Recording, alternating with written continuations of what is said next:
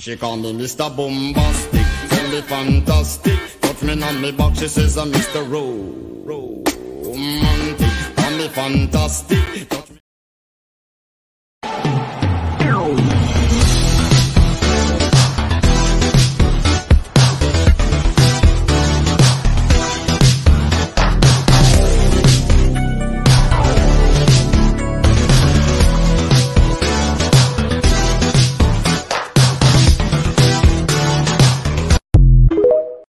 She call me Mr. Bombastic, tell me fantastic. Touch me on me back, she says I'm Mr. Romantic, call me fantastic.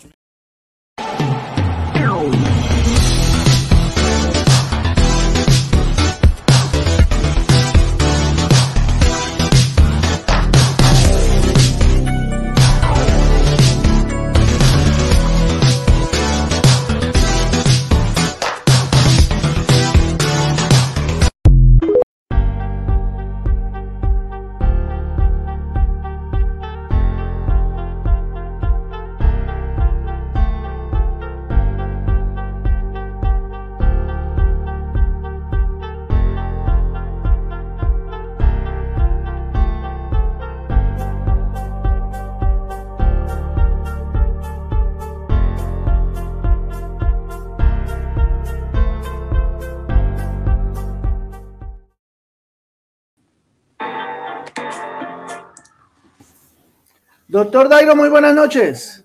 Buenas noches, mi don. ¿Cómo está? ¿Cómo va todo? Excelente. ¿Y usted qué tal? Viendo aquí, gracias a Dios, excelente también. Ah, bueno, aquí vamos con nuestros Black Days en Liquisoft, en GMH. Aquí vamos avanzando con, con la comunidad que se está suscribiendo a estas magníficas plataformas que son de excelente uso para los profesionales del derecho. Creo que eso lo resume todo. Eh, bueno, muchachos, un saludo especial a quienes están conectando, a quienes se han de conectar, nos, nos dejen un saludito ahí en los comentarios desde donde nos escriben para poderlos saludar y saber desde dónde nos están saludando también. Indira, muy buenas noches. Eh, el tema de hoy, Dairo, es un tema bien interesante de aspecto, mm, creo yo que más que procesal también tiene que, es, es bastante sustancial y no es nada más y nada menos que las medidas cautelares. Don, un, un tema bastante interesante el de hoy eh, y yo creo que también hasta poco hablado, ¿no? Eh, creo que es un tema que todo el mundo da por sentado, por cierto, que sabemos todos sobre las medidas cautelares y casi nadie profundiza sobre ese tema. Y es un tema Así bastante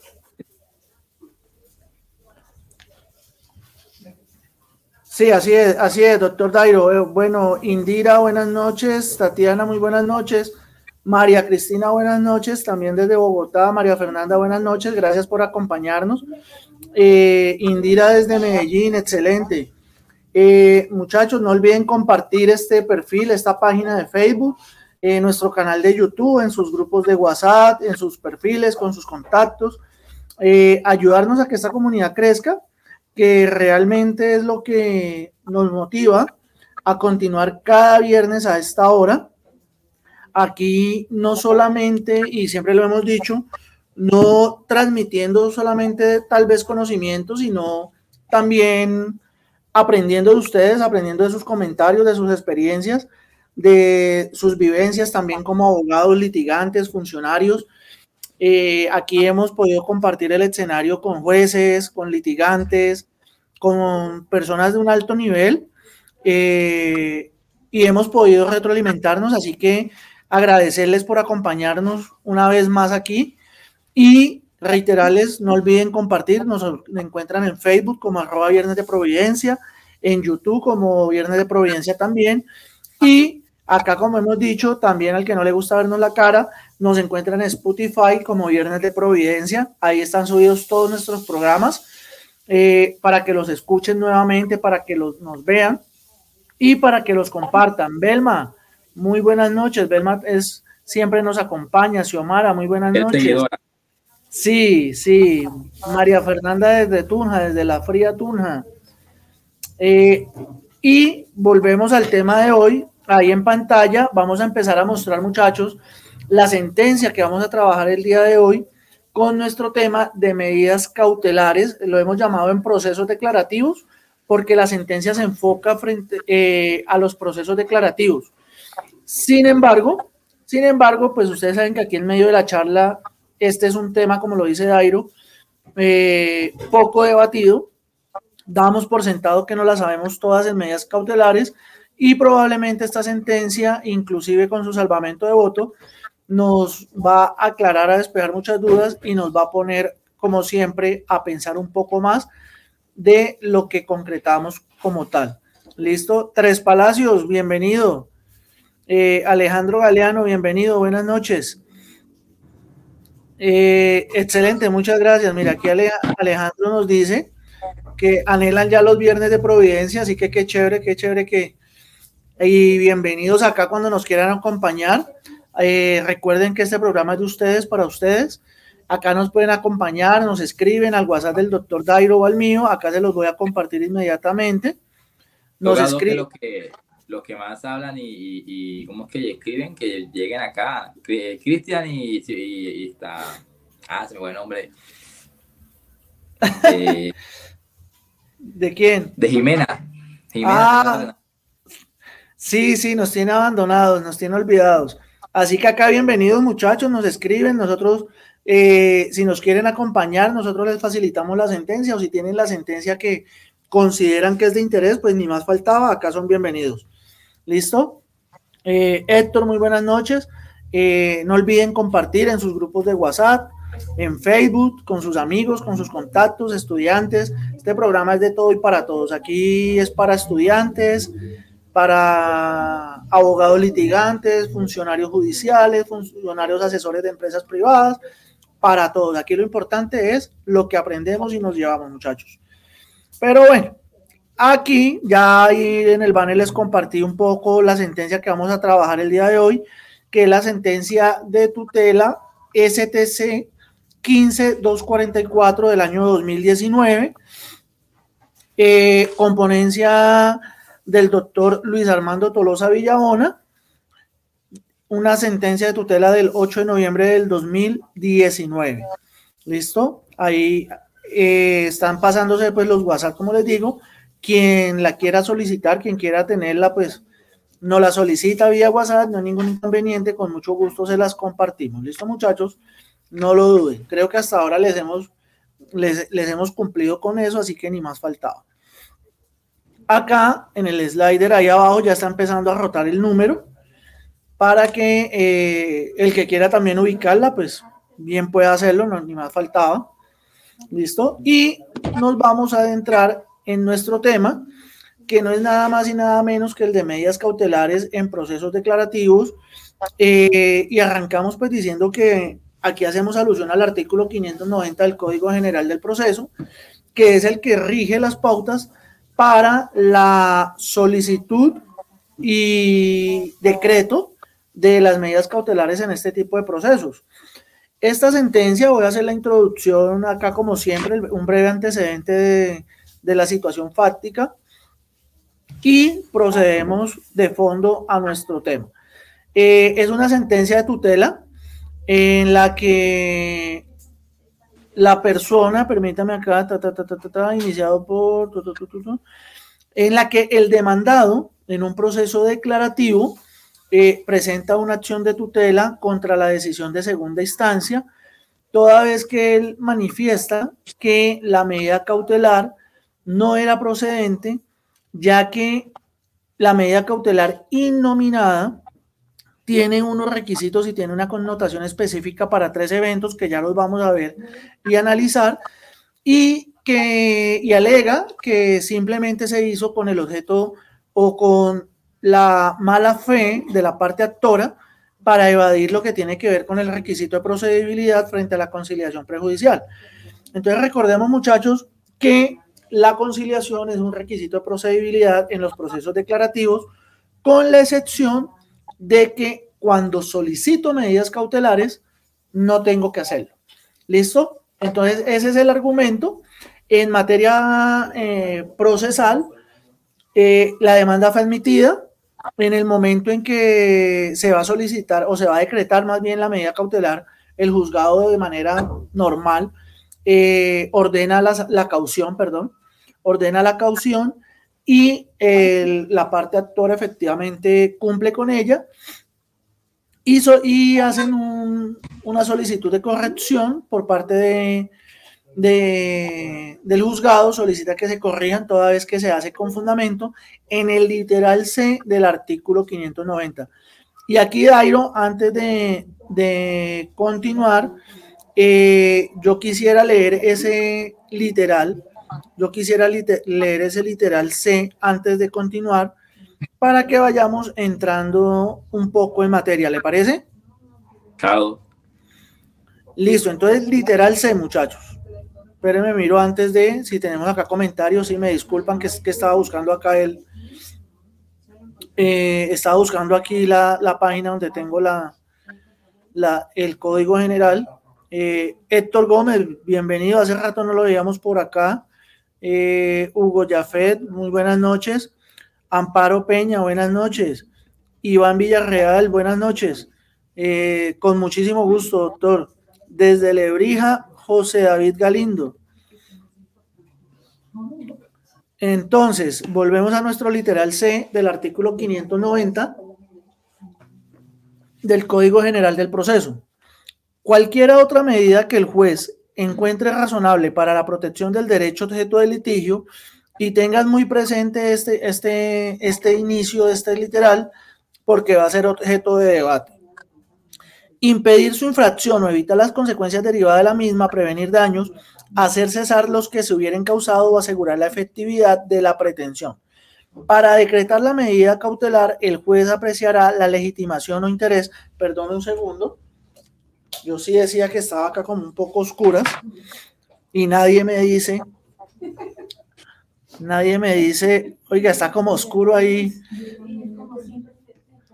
Entonces, asimismo, eh, para decretar la medida cautelar, el juez apreciará la legitimación o interés para actuar de las partes y la existencia de la amenaza o la vulneración del derecho. Asimismo, el juez tendrá en cuenta la apariencia de buen derecho, como también la necesidad, efectividad y proporcionalidad de la medida, y, si lo estimare procedente, podrá decretar una menos gravosa o diferente de la solicitada. El juez establecerá su alcance, determinará su duración y podrá disponer de oficio o a petición de parte la modificación, sustitución o cese de la medida cautelar adoptada. Cuando se trate de medidas cautelares relacionadas con pretensiones pecuniarias, el demandado podrá impedir su práctica o solicitar su levantamiento o modificación mediante la prestación de una caución para garantizar el cumplimiento de la eventual sentencia favorable al demandante o la indemnización de los perjuicios por la imposibilidad de cumplirla. No podrá prestarse caución cuando las medidas cautelares no estén relacionadas con pretensiones económicas o procuren anticipar materialmente el fallo. Entonces tenemos un literal un poco extenso, pero bastante importante en la práctica de las medidas cautelares en los procesos declarativos. ¿Listo? Vamos a saludar. Mire, no la estaba extrañando, Dairo. Apareció la ah, doctora Jimena. Apareció la doctora Jimena, nos tenía olvidados. Te conecto tarde. Sí, eh, Camilo, buenas noches, doctora Jimena, muy buenas noches. Eh, Freddy, muy buenas noches. Andrés, buenas noches. Joe Corrales, muy buenas noches. Entonces, seguimos con nuestra, con nuestra sentencia. Eh, como decíamos, el fundamento, el fundamento es que no cumple con los requisitos. ¿Listo? Eh, el argumento entonces lo resume la parte, la parte tutelante en que no se tuvo en cuenta la fundamentación, se pasó por alto, no, no hubo fundamentación para acceder a la cautela, que hubo mala fe, que hubo una admisión irregular de la demanda que además él presentó una excepción sobre caducidad y prescripción que no se tuvo en cuenta y que además eh, había un comportamiento temerario y responsable por parte del abogado de la parte activa en la solicitud, toda vez que él había hecho esta solicitud de, medidas cautelares en otros procesos ante otros juzgados y estas habían sido negadas. Entonces, eh, argumenta que pues esta medida cautelar eh, vulnera y afecta en sus ingresos y los de su familia porque esta persona se dedica a operaciones de fincas raíces y explotación de bienes inmuebles. ¿Listo? Entonces, doctor Dairo, eh, arranquemos, le cedo la palabra porque, para que no se aburran de mí. No, antes de, de, entrar en materia, yo quiero hacer un par de puntuaciones. La primera, dos, usted que cara es docente, eh, pregunta final cortante, esa tajante para los estudiantes de, de, de su clase, dos. Si yo presento un proceso donde es requisito de procedibilidad la conciliación y pido medidas cautelares y luego las medidas cautelares me las rechazan, tengo que volver a hacer la, tenía que hacer la conciliación. Ahí hay dos, ahí, hay dos posturas, doctor Dairo, y todavía no se han puesto de acuerdo en eso. Una, una es que dicen que la norma señala que solamente debo solicitarlas, que ni siquiera deben ser decretadas, sino que deben ser solicitadas.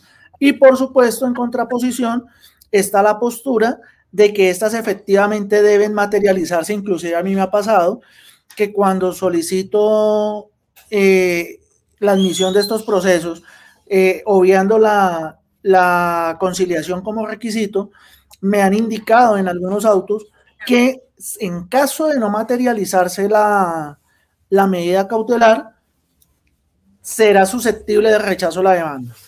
Entonces existen esas dos posturas, todavía no, no hay como un criterio definido en, en, eso. Y como decíamos al principio, un tema que, del que poco se habla, pero con bastante importancia, arrancando porque tiene que ver con la admisión de la demanda en el punto que usted señala, Dairo. Exactamente, acierto. Eh, ese, ese, es un debate bastante interesante que se ha dado y que, como dice el doctor, todavía, todavía no se ha resuelto. Y ahora también hay otro, otro debate que está bastante con relación a las medidas cautelares y que todavía no se ha resuelto. Es básicamente por el mismo lado. La inscripción de la, de la demanda, cuando así lo ordena la ley, se podría tomar como una medida cautelar en el efecto de que usted no tendría que hacer la conciliación. ¿Cómo así? O sea, usted sabe que hay demandas donde la inscripción es de la demanda es oficiosa. Sí. Eh, proceso de pertenencia, por ejemplo. Sí, siempre se hace la inscripción de la demanda. Proceso divisorio se hace la inscripción de la demanda porque lo dispone la ley. Si en esto, si en alguno de estos procesos declarativos es requisito de procedibilidad la, la, la, la conciliación y se hace la inscripción de la demanda, que es una medida cautelar, con el solo hecho de esa inscripción de la demanda, se tendría que dejar de un lado la conciliación como requisito de procedibilidad. Claro. la conciliación. No estaríamos obligados porque inclusive en el ejemplo que usted plantea, Dairo, recordemos que tenemos que notificar a indeterminados. Y no, pero en, los procesos en los que no haya que... ah, ok. no, claro, si es de manera oficiosa... El de, pertenencia, Ah, ok, listo. Pero sí, yo creo que no no tendría que presentarla porque para eso hay una medida cautelar de por medio, así sea oficiosa. Mire que no, mire que eh, hay una tesis, está dando vuelta una tesis por allá, varios jueces la han aplicado, donde dicen que la inscripción de la medida no es una medida cautelar como tal. De hecho, ah, qué trata buscando no la encontré. La inscripción de la medida no es una medida cautelar como tal, sino que es algo que la norma impone. Y como es algo que la norma impone, en los procesos en el que la norma lo imponga, ¿no? Como es algo que la norma lo impone, entonces tiene que hacerse la conciliación extrajudicial porque no es una medida cautelar. Y como es una medida cautelar como tal, entonces no, no podría no hacerse la conciliación extrajudicial. Dairo, y a partir de eso que usted señala, nos vamos a dar cuenta, muchachos, cuando leamos la sentencia y ahora que, que profundicemos un poquito, que es una medida cautelar así sea de oficio. Inclusive, voy a adelantarme un poco ya que usted toca ese tema, la misma corte en esta sentencia dice que eso es una medida cautelar lo que pasa es que allí, a comparación de las innominadas o genéricas, como lo denomina la Corte, estas excluyen al juez del oficio o del deber de hacer todo el análisis que debe hacer para poder decretar la medida, pero es una medida cautelar. Entonces yo, porque a mí me pasó en un proceso, bueno, vamos al proceso de pertenencia en, el evento que a mí me pasó. Se sabe que para que uno notifique antes de la presentación, bueno, no notifique, para que uno envíe la demanda a la otra parte antes de la presentación de la demanda o de manera simultánea, eh, cuando hay medidas cautelares no se va a hacer ese envío. Cuando no hay medidas cautelares, se va a hacer el envío de la demanda a la contraparte al mismo tiempo que usted presenta la demanda. Y en el evento de que usted eh, le inamita la demanda, la subsanación también tiene que enviarla. Era un proceso divisorio, pero me estaba confundido. En un, proceso, en un proceso divisorio, yo presenté la demanda. En el proceso divisorio se tiene que pedir la inscripción de la demanda porque se, se inscribe en el, en, el, en el, documento de registro de instrumentos públicos y, y no le envíe la demanda a la contraparte. ¿Por qué? Eh, yo coloqué medida cautelar de inscripción de la demanda. El juez me inadmitió la demanda eh, porque yo tenía que haberle enviado la demanda a la otra parte porque esa medida cautelar como tal era una orden eh, intrínseca del proceso que la inscripción de demanda se debe hacer no porque yo lo pida, sino porque la norma lo establece. Y como la norma lo establece, eh, pues no era una medida cautelar propiamente dicha y por ende yo tenía que hacer el envío simultáneo de la demanda a la contraparte. Me pasó en dos procesos divisorios, eh, uno en, en, Tunja y otro en Bucaramanga, eh, dos jueces diferentes. En otros procesos divisorios los jueces no me han dicho nada, yo siempre pido medida cautelar y nunca envío simultáneamente, pero estos dos jueces sí me admitieron y tenían esa tesis y yo estuve buscando esa tesis y esa tesis ha hecho carrera también en la Corte Suprema de Justicia, pero también está la otra tesis, esa inseguridad jurídica en nuestro país tan latente. Sí, sí, lamentablemente, lamentablemente y efectivamente yo comparto la postura de que si estoy radicando la medida cautelar, entonces uno, no tengo que ir a conciliación y dos, menos en virtud de la ley 2213 tengo que remitirle copia de la demanda a la contraparte. Esos eran, los dos puntos iniciales que yo quería hablar antes de entrar en materia. Y también, miren, ¿por qué les decía yo el tema de, de, las medidas cautelares que casi no las estudiamos y creemos que es todo? Hay muchos abogados cometen muchos errores en el momento de pedir medidas cautelares cuando es un proceso declarativo y cuando es un proceso ejecutivo y cuando es un proceso de familia. El proceso de familia tiene consagrada su, su ¿cómo es que?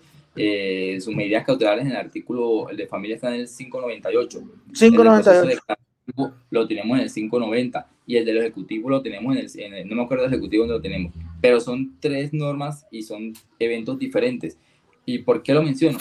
Porque el proceso monitorio, recordemos que el proceso monitorio es un proceso declarativo, no es un proceso ejecutivo. Primero es un proceso declarativo y luego pasa a ser un proceso ejecutivo. Entonces yo he visto muchos abogados que presentan la demanda y piden medidas cautelares propias de los procesos ejecutivos en el proceso monitorio, que no debe ser así. Bravísimo. Claro, pero es, es, parte de esa concesión de que yo le decía, creemos que medidas cautelares es, es igual, no, las medidas cautelares se diferencian y tenemos diferentes medidas cautelares, ya le decía, la del proceso de familia, la del proceso declarativo, la del proceso ejecutivo, también tenemos las medidas cautelares eh, denominadas innominadas, que ya la Corte Suprema dijo que, por ejemplo, en los procesos laborales no, en los procesos laborales creo que las medidas cautelares no, no prosperan, ¿no? En unos Ajá. Si es, si es declarativo laboral, no. Las están rechazando, ya, ya han sentado esa tesis. Solamente en ejecutivo laboral es que proceden las medidas cautelares, ¿cierto? Sí. Entonces vemos cómo no en todas las jurisdicciones, no en todos los procesos proceden los mismos, las mismas medidas cautelares. Entonces por eso les decía que a veces no estudiamos muy bien este tema y creemos que eh, medidas cautelares es solicitar una medida como tal. Y hay eventos, hay procesos y hay jurisdicciones totalmente diferentes donde las medidas cautelares van a cambiar de una a otra. Y está muy famosa esas medidas cautelares que muchos no hemos entendido. Y aquí voy a hacer una pequeña cuña. Mire, hay un librito, se llama La medida cautelar innominada. Este librito yo lo recomiendo mucho. No conozco al autor, no me están pagando por esto, pero yo lo recomiendo ¿Quién es el autor? María Juliana, María Juliana Jiménez. Ok. Barato. Vale como 25 mil pesos. Y es un, un, un libro muy bueno. Y este, que fue mi docente, se llama Medidas cautelares en el Código General de Proceso de Jorge Forero Silva. Un gran ah, Jorge Forero, sí, excelente. Sí. Lo explica muy este bien. Librito, sí, con este libro tan pequeño que no vale tampoco mucho, creo que me costó como, como 40 mil pesos, si no estoy mal, aprendí sobre medidas cautelares lo que no aprendí ni en la universidad ni en los primeros años de práctica. Porque este profesor nos establece las medidas cautelares, las innominadas, las de los procesos de familia y las de los procesos declarativos. Y es un muy buen libro yo se los recomiendo que lo compren de la editorial Temis. Esas eran las tres cositas que yo quería eh, decir antes de, de, entrar en materia con el tema de la sentencia como tal. porque vuelvo y repito, el tema de las medidas cautelares, muchos abogados no lo tenemos claro y creemos que es simplemente algo sencillo, algo y como por dejar. Y ahora con el tema también, por ejemplo, ese tema de las cauciones, que cambió mucho del Código de Procedimiento Civil al Código General del Proceso. Antes nos tocaba pagar caución por todo y ya eso fue, fue cambiando. Entonces ya hay unos eventos en los que se aceptan las cauciones, otros eventos en los que no aceptan las cauciones. Entonces todo eso tenemos que debemos tenerlo claro para poder realizar una buena defensa eh, de nuestro proceso. Dos, y le cuento, le, cuento, le cuento una anécdota que me pasó. De hecho, hoy un compañero, un colega me escribió preguntándome sobre un, sobre un tema y me acordé de un proceso que yo llevé en el 2017. En 2017 a una persona, él vendió el carro como en el 2014, lo normal, compra-venta, traspaso y todo, pero nunca lo legalizaron. A él le embargan el bien inmueble, el, el bien mueble, perdón, el vehículo. Y claro, el dueño, el, nuevamente el poseedor, en su momento, pues él se opone a la, al embargo del bien inmueble, no, pero ven acá porque me van a quitar y se, y se opuso. Entonces me buscaron a mí para que, eh, como no se opone, tiene unos días para sustentar la oposición. Sí. Bajo esa oposición, eh, yo presenté eh, un memorial, bueno, en la posición como tal, establecido porque sobre ese bien inmueble, sobre ese bien inmueble, perdón, sobre ese vehículo hay una medida cautelar que estaba a nombre del propietario, porque el propietario dio un dinero y tenía medida cautelar, pero el propietario ya no era el propietario, él vendió el, vehículo, solo que nunca hicieron los traspasos. Entonces, nos toca, por ejemplo, todo lo que fue el contrato de compraventa que afortunadamente estaba autenticado y tenía fecha en la, la fecha en la que se autenticó de la redundancia, el traspaso que también estaba autenticado y también tenía fecha de autenticación y bajo esa, es, y pues unos testimonios obviamente para demostrar el tema de la posesión, el pago de impuestos y demás, y logramos este, eh, oponernos y bajo ese fundamento también logramos tumbar la medida cautelar dentro de ese proceso, pues demostramos obviamente que, la, que, el, que el dueño ya no era el dueño del vehículo y que la posesión la tenía otra persona y no tenían por qué. Y ahí fue un lío, yo me acuerdo porque el juez hablaba sobre el, el, tema que él, bueno, el juez en su momento quería que imponer la posición de que la persona tenía que iniciar el proceso de pertenencia para que el vehículo quedara a nombre de él. Nosotros como que no, pues es que la norma te permite simplemente como tercero poseedor oponerte. Y él está demostrando, la, norma lo que, te, lo que te pide es que tú dejes... Sí, no dice que, no, no dice que tenga que tener abierta el proceso de pertenencia.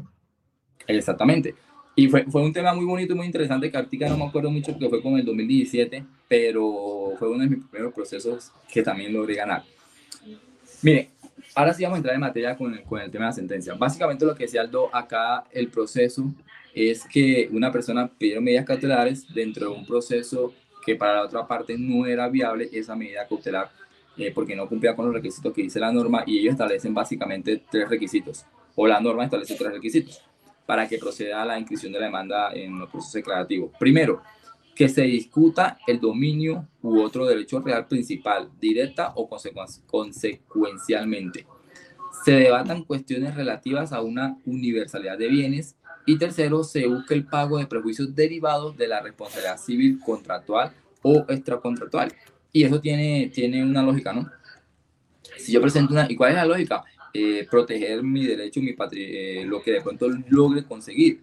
Entonces, si yo estoy peleando sobre un dominio, sobre la propiedad de un bien inmueble, yo necesito la inscripción de la medida para que ese bien inmueble salga de comercio. Así, si yo gano el proceso, el bien inmueble está ahí. Pero yo estoy peleando una pertenencia, la pertenencia no hace la inscripción de la demanda, nunca sale del comercio y el dueño ve, ay, este me va a quitar el bien inmueble por pertenencia, no, yo lo vendo y va y lo vende. Entonces después es toca ahí otra demanda, entonces se hace como un montón de procesos y usted pierde como ese derecho, esa garantía. Entonces por eso básicamente que se hace la medida cautelar, para proteger ese derecho, para protegerle su derecho, tenerlo ahí en stand-by, en caso de que si usted lo ganó, mira, aquí está su derecho y usted no tenga ningún problema de que se perdió el bien inmueble, toca irlo a buscar, toca demandar al otro que lo tuvo y demás.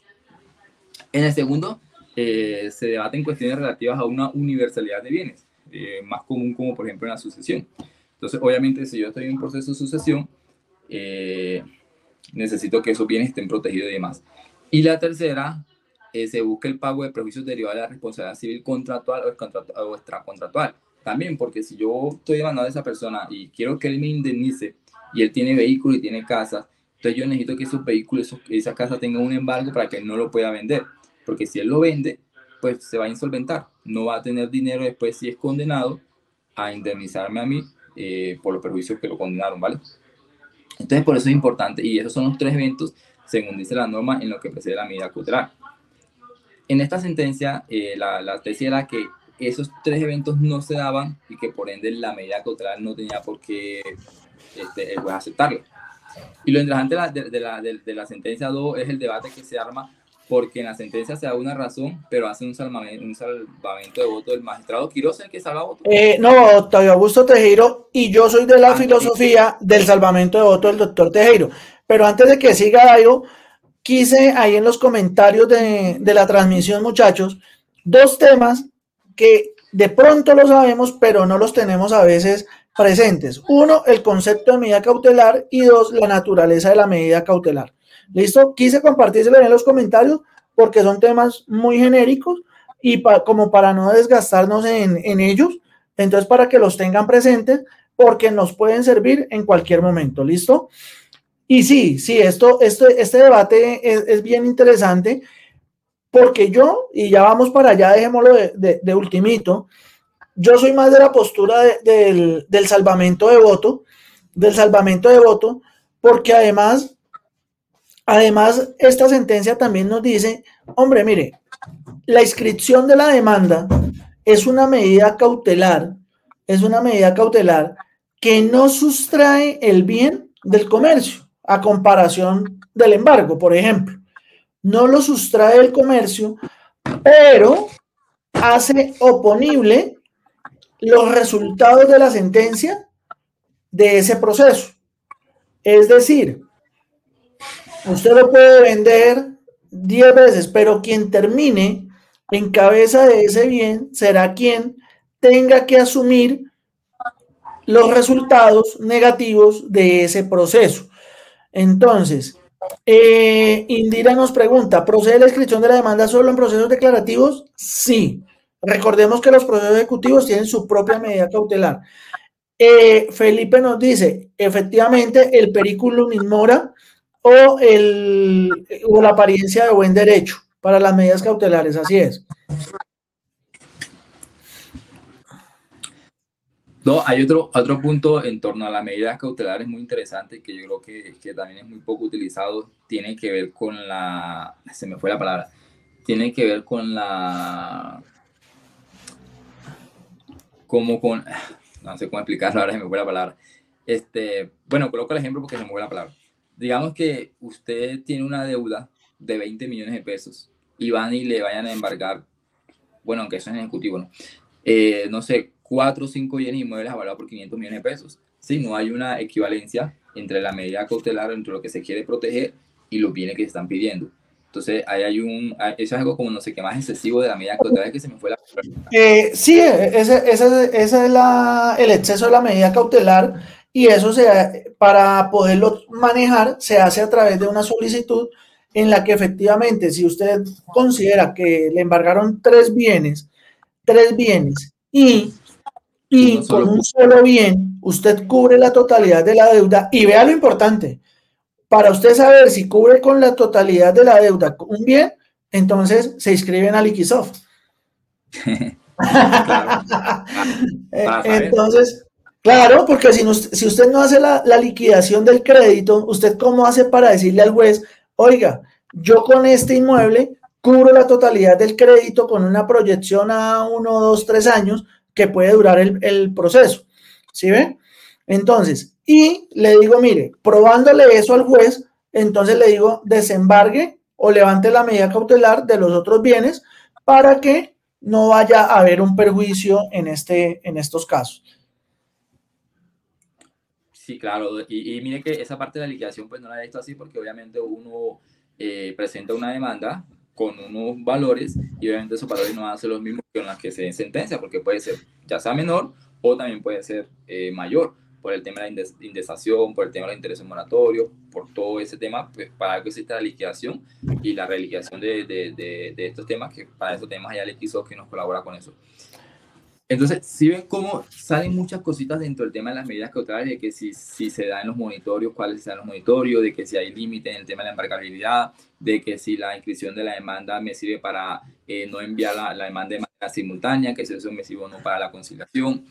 Sí, entonces existen mucho, mucho, muchas cositas que se derivan de la, de la medida cautelar que como abogados a veces no la tenemos en cuenta porque la medida cautelar se volvía como algo, como algo mecánico. Nosotros pedimos medida cautelar y el abogado que toma la demanda pues, presta caución o, mira la forma eh, para bajar la, la, medida cautelar porque pronto está pidiendo eh, por muy poquito dinero a muchos bienes, pero miran solamente hasta ahí. Y, y eso es importante lo que dice acá la, sentencia iniciando, porque se da mucho en la práctica y de hecho hay abogados que siempre me dicen eso, dos, haga eso, que es básicamente cuando hay un proceso de conciliación y no quieren conciliar, dos, presentes medidas cautelares y ya, evite la conciliación. Evítela. Y eso se está, se está, se está haciendo carrera, se está volviendo como, como algo costumbre. Se está haciendo costumbre. Y yo creo que va a haber un momento, y, y hay igual, este, hay igual pronunciamientos eh, diversos por parte de las altas cortes que establece que sí o que no, que si la medida se la niegan o si la medida no es procedente, entonces rechazan la demanda y tienen que volver a presentarla. Ya hay otros que dicen que no, por la tesis que hice el 2, que simplemente solicitarla, no que se materialice. Y yo creo que, que, va a ser carrera y va a llegar un momento en que la Corte, y para mí debería pronunciarse eh, que debe ser con la materialización de la medida cautelar, porque se está volviendo eso, se está volviendo como una trampita ahí por parte de los abogados que dicen, ah, pido medida cautelar para no hacer conciliación y suerte. Así es, Por la faja. Y mire, Dairo, que es tan importante lo que usted dice, que uno de los pocos que se atreve a preguntar cosas que damos por sentadas es Juan. Tres Palacios Juan. La diferencia entre inscripción de la demanda y el embargo. Y creo que la principal diferencia, Tres Palacios, es la que yo mencioné, y es que el embargo sí saca el bien del comercio, mientras que la inscripción de la demanda no. ¿Listo? Eso es importantísimo que lo tengamos claro. ¿Por qué? Porque con la inscripción de la demanda se puede vender el bien. Como lo decía, sin embargo, quien adquiere el bien queda sujeto a las resultas del proceso. Es decir, que si la parte demandada, el titular de dominio de ese bien, pierde el proceso, eh, quien vendió a, esa persona, el nuevo titular tendrá que responder por las resultas o por la deuda en ese proceso. Se, se, genera una solidaridad como tal. Y tiene sentido, y para mí tiene sentido que se genere esa solidaridad, aunque no tenga nada que ver yo con el lío. ¿Por qué? Porque si yo sé que tiene una inscripción de la demanda, que tiene un proceso en curso, pues hombre, voy a tener precaución y voy a ser más precavido frente a la negociación con ese bien inmueble si es que termino haciéndola o definitivamente mejor no me abstengo de hacer ese negocio con esa persona. El embargo, mientras tanto, el embargo usted ni siquiera puede, nada, eh, inclusive ni siquiera puede hacer una escritura. No digo que la compraventa o la promesa compraventa, pero si ni siquiera la escritura, porque cuando usted llega a, cuando usted llega a la notaría, lo primero que le exigen, entre otros, es el certificado de libertad y tradición del bien. ¿Listo? Por ejemplo, a mí me pasó en un proceso en el que se hizo una transacción, un proceso ejecutivo, y pues la condición era, no se hizo transacción, se hizo una dación en pago del bien inmueble, el bien inmueble estaba embargado. El juzgado me tuvo que hacer una autorización, tuvo que autorizar la dación en pago y a la vez facultar a la notaría, más o menos así decía la, el oficio, el auto que, que profirió el juzgado en ese momento, que para que realizara la escritura pública de dación en pago entre fulano y entre fulano. O sea, tampoco queda abierto a que usted lo haga con cualquiera. Pero dése cuenta que debe haber una autorización, de alguna manera, por parte del despacho en esos casos, porque el embargo, en con un embargo, ni siquiera lo voltean a mirar a uno en la notaría. ¿Listo? Sí, en total. No, mire que, hay, un, hay una, es que estaba buscando aquí en, el celular, es que uno se acuerda de las cosas, pero se olvida dónde están. Hay una ley que salió hace poco, hace como, un año, un par de meses, que yo la publiqué, que hablara sobre el tema de, de, estas inscripciones, cuando la inscripción tiene más de 10 años, si no estoy mal, habla la ley, eh, tienen que quitarla. O sea, ya si usted tiene una inscripción eh, y ya ha pasado 10 años, esa inscripción, usted puede pasar un oficio y decir, mira, hay una inscripción, ya pasó 10 Por años. Por ineficacia de la medida y pueden quitar esa, ese, tema de, de, de, de, esa inscripción cuando han pasado ya 10 años, sino que está buscando la ley aquí y no la, y no la encuentro en el momento. Sí, tiene que, ver, tiene que ver con la ineficacia temporal de la medida. Sí, así es. Mientras que usted lo ubica, yo voy a leer aquí el comentario de María Fernanda Herrera. Dice, en un proceso de lesión enorme me negaron la medida por conciliación. Sin embargo, me parece peligroso para el demandante darle a la parte demandada un margen de tiempo para que venda y defraude los derechos del demandante.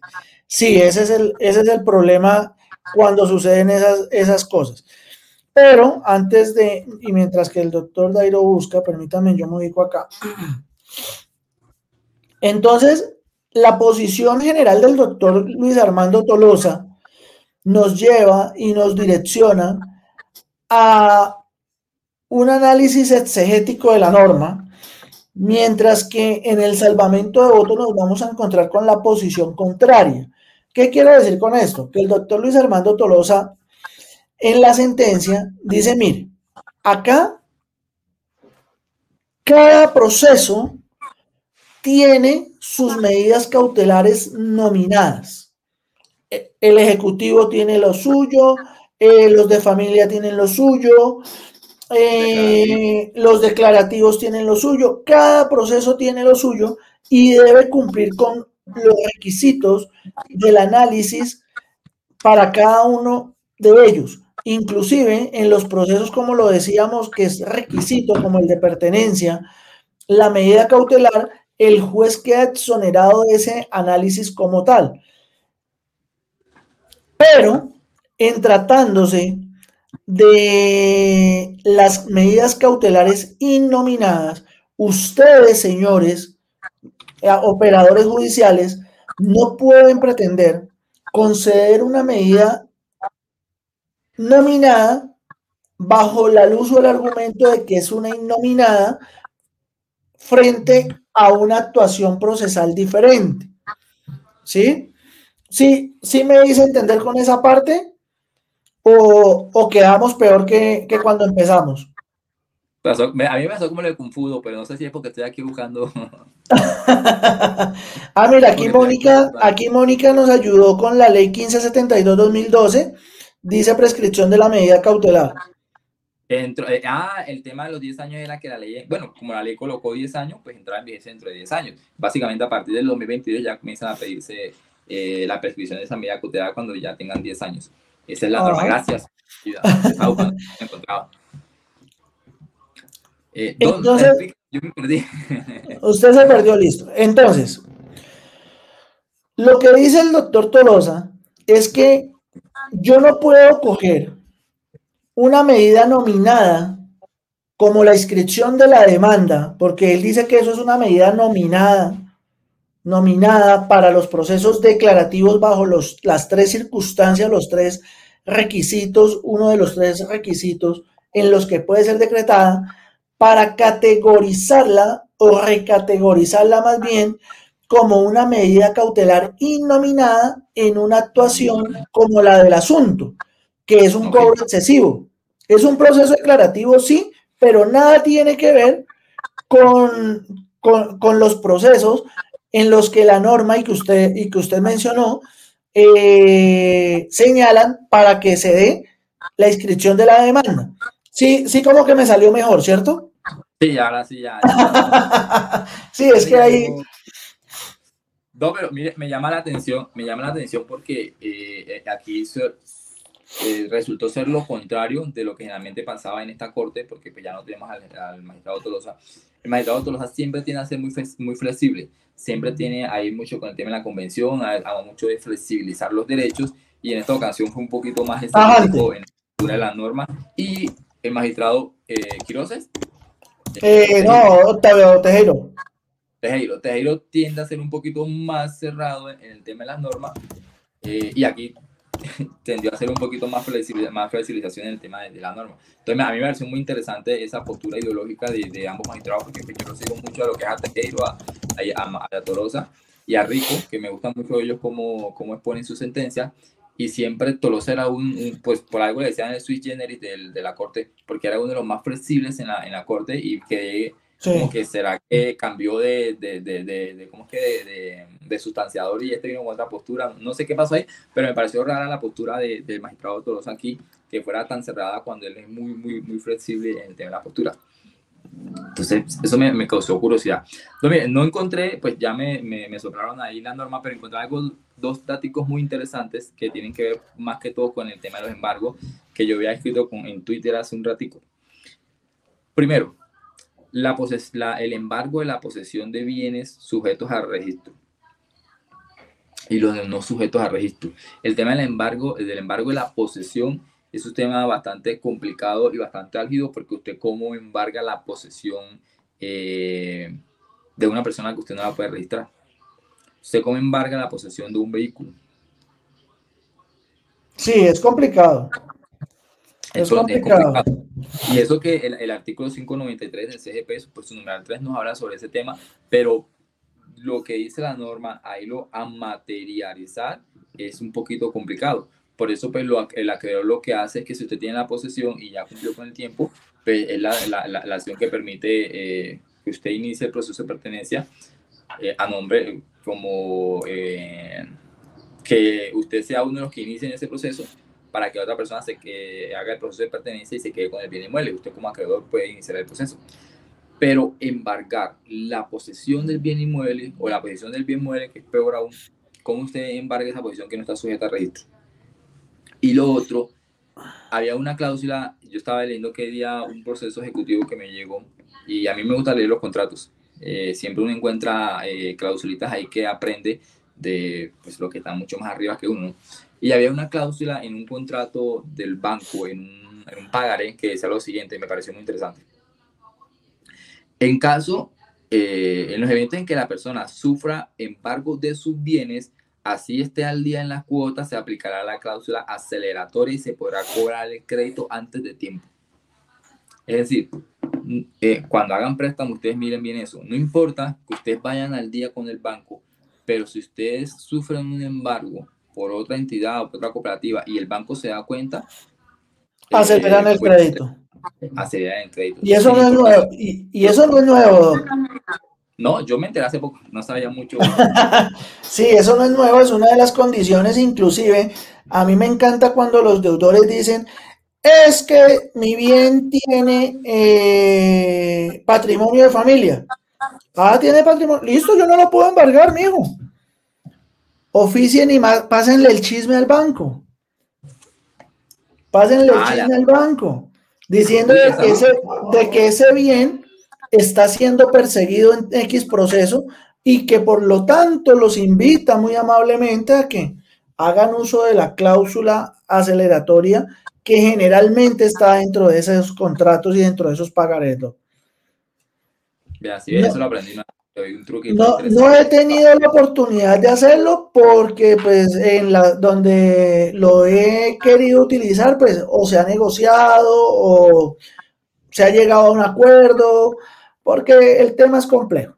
El tema es complejo. Y no sucede solamente con los bienes inmuebles, sino también con los, con los vehículos. ¿Listo? Estaba pues, revisando.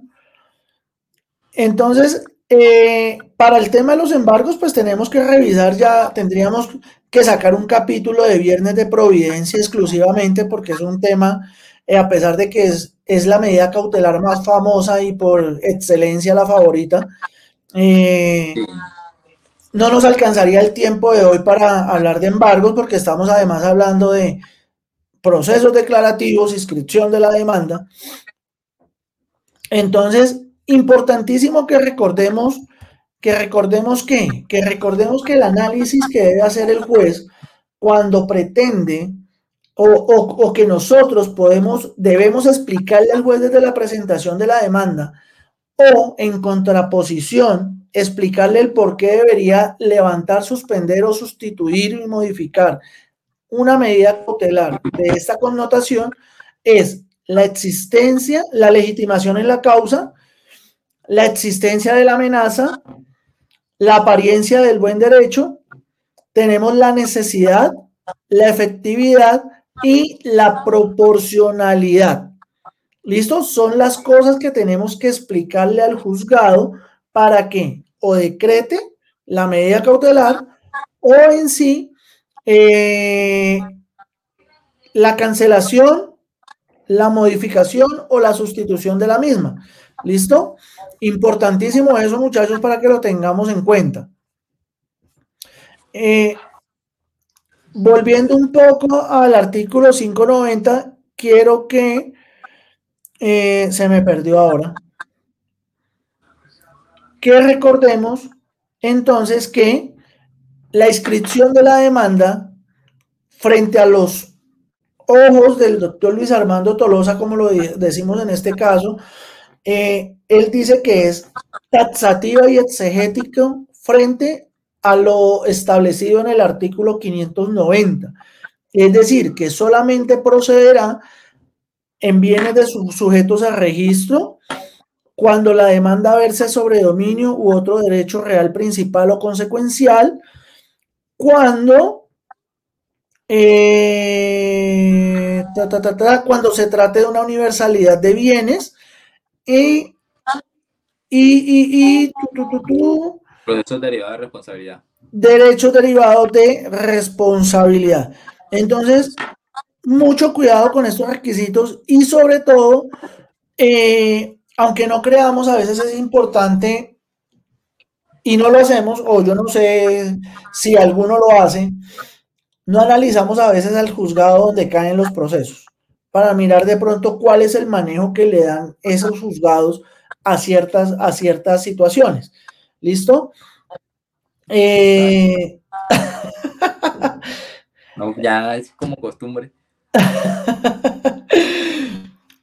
¿Por qué? Porque si este despacho judicial es de la, de la línea de pensamiento del doctor Luis Armando Tolosa, pues nos va a rechazar la medida cautelar con los argumentos, con argumentos similares a los de esta sentencia. ¿Listo? Ya en un momento leo las preguntas y vamos resolviendo, muchachos.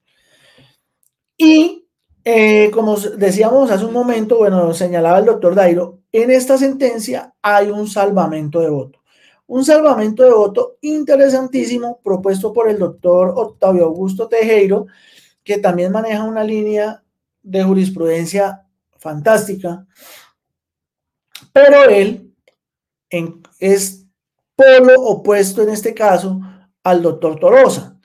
Él dice que sí es viable, sí es viable que se decrete una medida cautelar nominada a título de innominada, es decir, que, se, que sí se puede recategorizar a innominada cuando se trate de un proceso donde no existan medidas cautelares nominadas. ¿Listo? Entonces, hay esa contra... Entonces, ya sabemos que si el juzgado o el tribunal maneja la línea del doctor Octavio Augusto, perfecto. No vamos a tener lío en este tipo de solicitudes, pero si es de la línea del doctor Tolosa, probablemente lo vamos a tener, porque recordemos que pues el doctor Tolosa ya, ya no estaba, entonces eh, ya, ya, ya, puede llegar a pasar. Mientras que el doctor Dairo termina de ubicarse, vamos a leer aquí. Tres Palacios dice, a mí me han decretado los derechos derivados de la posesión de una motocicleta, excelente. ¿La qué? La, la posesión se embarga en oficina de casa tocada inmueble. Eh, me han decretado los derechos derivados de la posesión de una motocicleta, dice Tres Palacios Juan. Indira nos dice, la posesión se embarga en oficina de catastro de cada inmueble. Indira vuelve y nos dice, porque hay que comunicar al acreedor y vincular al acreedor. Sí, no, eh, eh, la norma lo permite, y de hecho creo que antes el CPC no lo permitía, y me parece que, bueno, no recuerdo muy bien, pero sé que el CGP comenzó a, permitirlo, y, lo, al inicio fue un poquito complicado para los jueces por ese cambio normativo, y entonces en la práctica era un embolate porque cómo hace usted para, para embargar pues una posesión, y ¿Cómo si realmente saber si la persona es poseedora? Porque la persona, la persona cuando le conviene es poseedora y cuando no le conviene es poseedora. Entonces, si le van a embargar y dicen, no, pues no, yo, yo simplemente tengo la tenencia del vehículo, no, no soy poseedor, y pues, ¿cómo hace usted para demostrar lo contrario? Entonces, en la, la práctica lo, lo, complicado era cómo demostrar que realmente si es poseedor o no es poseedor, si la persona está diciendo, no, yo no soy poseedor, yo simplemente soy el tenedor, yo lo cuido, algo así. ¿Cómo demuestra que realmente sí es el poseedor de ese bien? Quizás en el bien inmueble es un poco más fácil porque, bueno, él vive ahí, se puede tener los vecinos y todo eso, pero en un carro, que todo el mundo toma carro prestado, usted lo puede tener por un tiempo. En, en la práctica, sobre todo en los pueblos, yo se lo cuento porque en los pueblos se da mucho, mucho ese problema. Y yo conocí un caso así, que embargaron, embargaron a, al dueño del, vehículo y del inmueble. Y el, el, el, el el carro para que lo trabajara de esos que eh, intermunicipales piratas. Entonces cuando lo embargan, entonces le dice, no, al chofer, no, este ponte y di que tú eres el poseedor de bien inmueble y que ese, ese eh, del carro, di que tú eres el poseedor y te pones como tercero poseedor. Y él, y él se opuso como tercero poseedor y entonces quitaron, levantaron la medida cautelar sobre ese, bien, eh, sobre ese vehículo porque pues, no era del dueño. Después a ese poseedor más adelante lo embargaron y le embargaron la posesión. Y entonces él hace la misma táctica, pero el, el, abogado era el mismo, entonces ya lo objetó ante el juez y nosotros procesos que pues o sea, estaba como tirando la pelota porque uno dice, no, yo no soy el dueño, él, él es el poseedor. Y acá por eso no, yo no soy el poseedor, soy el tenedor cuando lo iban a embargar. Entonces sí se tiran a, a jugar con esa pelotica, sino que acá pues se dio cuenta que se, era el mismo abogado y se dio cuenta de los dos procesos, de, de, de que los dos mintieron, pero que tal en, en un proceso donde se ven en, en un juzgado diferente, el abogado no se dé cuenta, va a ser un complique. Entonces, ¿cómo hace uno para materializar efectivamente esa medida cautelar de la posesión del embargo? Pues mire, usted mencionó algo muy interesante que yo siempre, eh, siempre lo recomiendo, es como un tecito que doy y yo siempre lo hago. Cuando a mí me llega, eh, sobre todo cuando uno tiene la oportunidad, por ejemplo, de contestar la demanda, o cuando es un juzgado promiscuo municipal que uno pues ya sabe dónde va a quedar, porque cuando es en circuito es muy complicado, pero cuando yo sé dónde va a quedar el, el proceso, o cuando yo tengo que contestar en tal juzgado, yo comienzo a buscar en los estados electrónicos procesos que ese juzgado ha llevado sobre ese tema, para más o menos conocer la posición de ese, de ese juez. Entonces, si voy a presentar una, una demanda de pertenencia a un juzgado promiscuo que yo sé que va a quedar ahí, comienzo a buscar estados de sentencias que haya editado el proceso de pertenencia para ver cómo piensa el juzgado. Y también comienzo a mirar procesos de admisión para ver qué requisitos pide ese juzgado, porque hay jueces que piden cosas que no están. Entonces, para uno ya ir como, ah, mira, este man pide esto, entonces para tenerlo todo listo. Entonces, ese es, ese es un tipcito que lo deben tener muy en cuenta. Tómense la tarea de ver cómo piensa el juez y así usted va a ir un paso adelante del juez. Importantísimo. Eh, Amparo, ahí en el slider estamos pasando el número de la el, número de la sentencia, ¿listo? Para que lo apuntes o si quieres nos escribes al WhatsApp del doctor Dayo el mío y con mucho gusto te la compartimos. Eh, por acá, bueno, estaba Indira, estábamos tú, tú, tú. Eh, interesante un viernes sobre la declaración de parte como medio de prueba. Ya por, es nada Sí, ¿no? eh, del interrogatorio y de la declaración de parte cuando procede. Ah, hablamos, de, hablamos, hablamos de... de, la declaración de parte como medio de prueba, sí. Tres Palacios creo que se la perdió. Sí, hablamos de interrogatorio de parte y pues ahí hablamos, no, no nos dedicamos a eso, pero sí tocamos sobre ese tema. El do habló sobre ese tema, yo me acuerdo. Listo, vamos. Dice, en un proceso ejecutivo, nos dice Camilo Capera, se solicitó la retención de un vehículo que el ejecutado tenía como medio de trabajo. Eso es válido. La figura de retención es una medida cautelar. Se puede retener la posesión que patente el ejecutado sobre ese automotor. ¿Qué opina, doctor No entendí, no entendí, muy bien, no entendí muy bien. En el proceso ejecutivo se da la retención de un vehículo que el ejecutado tenía como un medio de trabajo. ¿Eso es válido?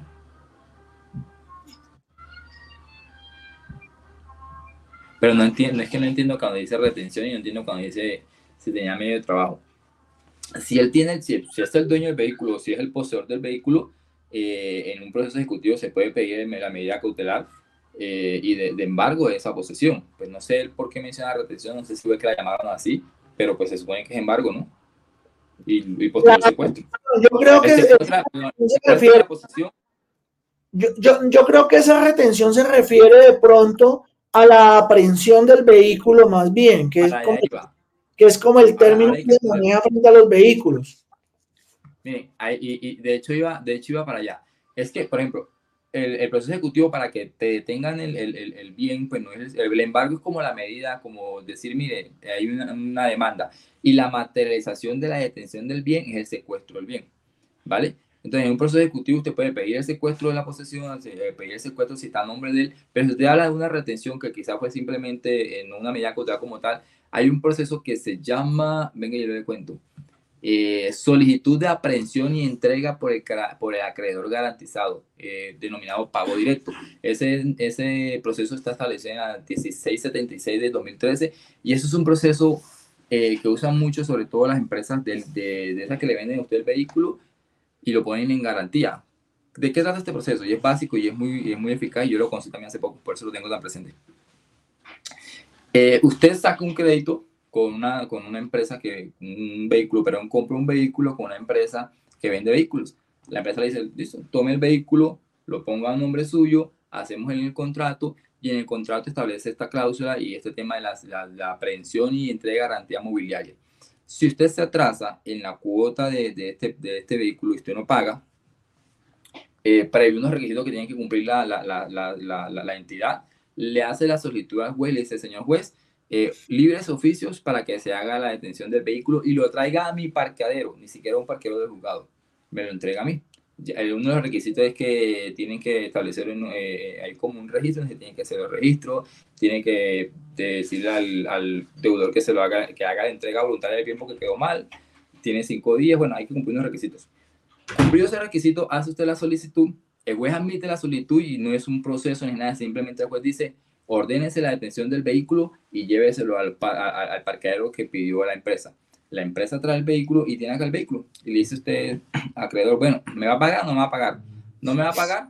Señor juez, no me va a pagar, coloque el carro a nombre mío. Y ya. Y es un proceso súper rápido, no, usted no tiene que andar eh, eh, con el tema del, del, proceso ejecutivo, de demorarse un año, es un tema que un proceso que va a demorar un mes, 15 días y, y ya.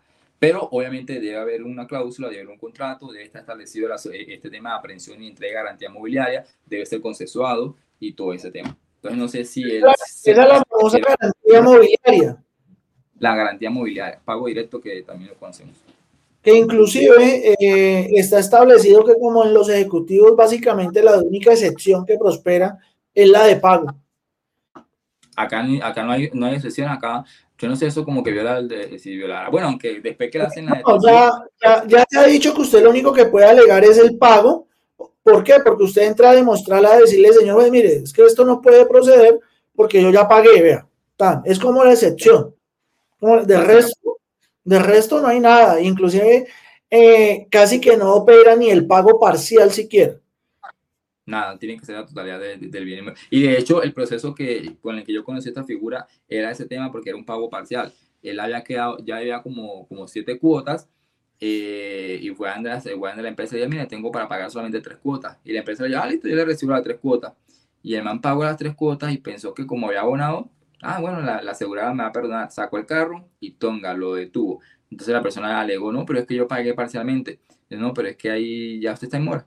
Ahí no hay pago parcial, está en mora y. Y el, y el contrato, la garantía mobiliaria precisamente dice que, que usted esté en mora. No dice por qué cantidad. Puede haber un peso o puede haber 100 millones. La garantía mobiliaria aplica. Eh, no, Javier, no es una dación en pago, sino que generalmente esta garantía mobiliaria la crearon para la protección sobre todo de los acreedores que se dedican al, préstamo para adquisición de vehículos, de vehículos. ya sean pesados, livianos, de servicio público, privado, en la que usted desde el principio faculta al, al acreedor para que con base en esa figura de la garantía mobiliaria, él no presenta, eso no es ni siquiera, o sea, es que eso no, no sé, eso no es ejecutivo, eso no es declarativo, eso es, es un proceso raro, es como un bichito raro. Una figura especial, sí, es una figura especial. Sí, es un bichito raro, muy chévere, en el que el demandante simplemente le dice al juzgado, oiga, señor juzgado, mire, esta persona me debe y con base en este documento que es la garantía mobiliaria, necesito que ordenen la aprehensión del vehículo para que ese vehículo se pase a mi propiedad como pago de la obligación. ¿Sí?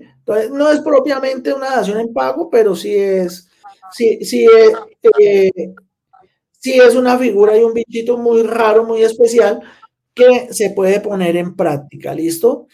Es más, yo me atrevo aquí a decir en voz bajita, que nadie nos escuche, que, eh, que esta figura pasaron plata por debajo de la mesa para que la aprobaran. Yo también me, me, me he atrevido a decir que esa figura fue de intereses privados. Y así como lo he dicho a voces públicas, con, y, inclusive esta semana me quedé porque fueron 850 mil pesos, la famosa ley 1673, que es la famosa ley del evaluador, que básicamente si usted no paga esa vaina, entonces usted no es idóneo. Eh, eso es un negocio de las lonas y las lonas de Colombia aquí tienen mucho poder, tienen mucha influencia y, y ahí son dos ejemplos de leyes que eh, efectivamente demuestran de que sí pueden haber intereses privados en la generación de una ley. Indira nos dice, ¿qué hacer con lo pagado? Indira, entonces ahí es donde hay que mirar, revisar la liquidación de la deuda para ver si con el bien efectivamente se pagaba la totalidad de la obligación o si a usted le quedaron buen, vueltas. ¿Listo? Mónica. Y también Chris Fernando que hace el peritaje, la avalúa. Claro, Mónica, inclusive mira, Mónica, que sí hay título. Estos, estos berracos se curan en salud porque te hacen firmar la garantía mobiliaria, te hacen firmar prenda, te hacen firmar eh, pagaré, además, o sea, tienen tres garantías sobre los vehículos. Si alguno de ustedes en los últimos años ha comprado vehículo nuevo con crédito, todo eso se lo hacen firmar y usted ni cuenta se da porque uno está emocionado firmando allá su, su carrito nuevo. Sí. Y, y preguntando cuándo me lo entrega. Sí, así es, así es, así es. Entonces, sí hay título, pero usted opta, usted puede, como acreedor puede optar por ejecutar el pagaré que viene ligado a la prenda o la garantía mobiliaria. Obviamente la más efectiva, la más rápida es la garantía mobiliaria como medio para presionar al deudor a ver si paga o no paga. Claro, y es que ellos te hacen firmar varios porque ellos, para ellos tienen opciones. Coloquemos un ejemplo. Eh, si usted saca el carro, el carro está nuevecito y usted ya ha abonado, no sé, 20 millones de pesos, ellos dicen, eh, se, se atrasó, con el carro no alcanza a pagar la deuda pues ejecutemos la garantía mobiliaria y eso es más rápido. Pero digamos que usted es de eso que le da pata dura al vehículo, ya lo accidentó, ya, ya el vehículo no vale y usted todavía debe un montón de plata. Y ellos van a decir, si ejecuto la garantía mobiliaria, el vehículo no va a alcanzar a cubrir ni la mitad de lo que todavía me debe. Y él tiene otros bienes, bueno, mejor me voy por el ejecutivo. Y, y, ejecuto el crédito. Sí, entonces ese ya es un tema de estrategia de, de, la empresa, por eso ellos tienen varias garantías eh, para ver cuál les sirve y ejecutar la que les sirva. Así es. Eh, Joe Corrales, en este caso que usted plantea, que es en un contrato de compraventa ante el incumplimiento en el pago de la obligación, se puede acudir a la medida cautelar sin hacer una de las conciliaciones extrajudicial de acuerdo al artículo 590. Entonces, ojo, dependiendo de lo que usted esté solicitando, no estamos hablando de incumplimiento en el pago de la obligación. Si en ese contrato de compraventa la obligación es clara, expresa y exigible, usted tiene un título ejecutivo por lo tanto no procede el 590, inscripción de la demanda, sino que procede un embargo, yo. ¿Listo? Si la obligación no es clara, expresa y exigible, entonces tendría que usted iniciar un declarativo en el cual tiene que revisar los requisitos que ya el doctor Dairo mencionó, que si recae sobre derechos reales, bla, bla, bla, artículo 590, eh, y es, si cumple con esos requisitos, puede pedirla. Si no, no. ¿Listo? Eh, antes de continuar aquí con las preguntas, muchachos, recordarles, compartan esta página de Facebook que es de ustedes para ustedes, este canal de YouTube que es de ustedes para ustedes, donde miren que hoy hemos hablado sin querer queriendo hasta de liquidaciones un poquito. Eh, y invitarlos, invitarlos a que compartan en sus grupos de WhatsApp, eh, que nos sigan acompañando todos los viernes acá, ni más faltaba. Es un gusto siempre poderlos tener y poder aprender también de ustedes, muchachos. Así es, gracias ahí por, acompañarnos. Ya estamos que terminamos. Mire esta postura, este planteamiento que nos hace Mario, Mario Rodríguez dice, ¿se puede solicitar al juez que se ordene al demandado evitar el alzamiento de bienes con el fin de evadir obligaciones laborales con la medida cautelar? Creo que, creo que ya hablamos que en los procesos laborales casi no procede ese tema la medida, pero hay unas excepciones y si mal no estoy, ese, ese está entre las excepciones, pero, pero creo que ese, eh, eh, en, en la, pues no manejo laboral. Eh, de lo que recuerdo que he leído, creo que hay que probar que obviamente hay riesgo de que la persona vaya a vender el bien y de esas cosas, probar ese riesgo y ahí sí procedería. Si no es que el laboral es un poquito complicado el tema de las medidas cautelares, pero creo que esa es una las si mal no estoy. No sé si hay una laboralista por ahí que me corrija o, o no. Y, y, además que si, además que si hace el alzamiento después de notificado, pues nos lleva, nos lleva al proceso precisamente para poder que se anule la transferencia de dominio como tal. ¿Listo? Mónica, pues manda la pregunta y miramos si lo podemos, si la podemos resolver de una vez, no hay ningún problema. Eh, mientras que Mónica escribe la pregunta, espere a ver, entonces ya tenemos los requisitos de la medida, recordamos que es una medida cautelar, recordamos que la naturaleza, cuál es la naturaleza de la medida cautelar, cuál es el análisis que debe realizar la parte demandada, el juez y la parte, de, la parte demandante, juez y demandada, para solicitar, decretar o sustituir, reemplazar, eh, retirar una medida cautelar. Vimos la diferencia entre medidas cautelares nominadas e innominadas, la importancia de analizar, de analizar la postura de los, de los despachos, porque démonos cuenta que nos encontramos con dos magistrados que generalmente tienen posturas, eh, uno, uno más flexible que otro, y en este caso se invirtieron los papeles, ¿listo? Es decir, que estamos como en varios, como en varios casos, sí, sí Indira, ganó el, ganó el tutelante efectivamente, por eso es lo interesante de la sentencia, porque nos deja con los dos planteamientos, tanto el de Tolosa como el de Tejero, en el que la, la inscripción de la demanda procede estrictamente en el entendido taxativo del 590. Mientras que Tejero nos dice lo contrario, nos dice no, en un proceso, en un proceso en el que no se defina una medida cautelar propiamente dicha o nominada, podrá hacerse re, recategorizarse esa nominada como innominada para que proceda la medida cautelar. Listo, entonces sí, Indira, y, y, para todos, efectivamente el, tutelante, el tutelante le prosperó con el salvamento de voto del doctor Tejero.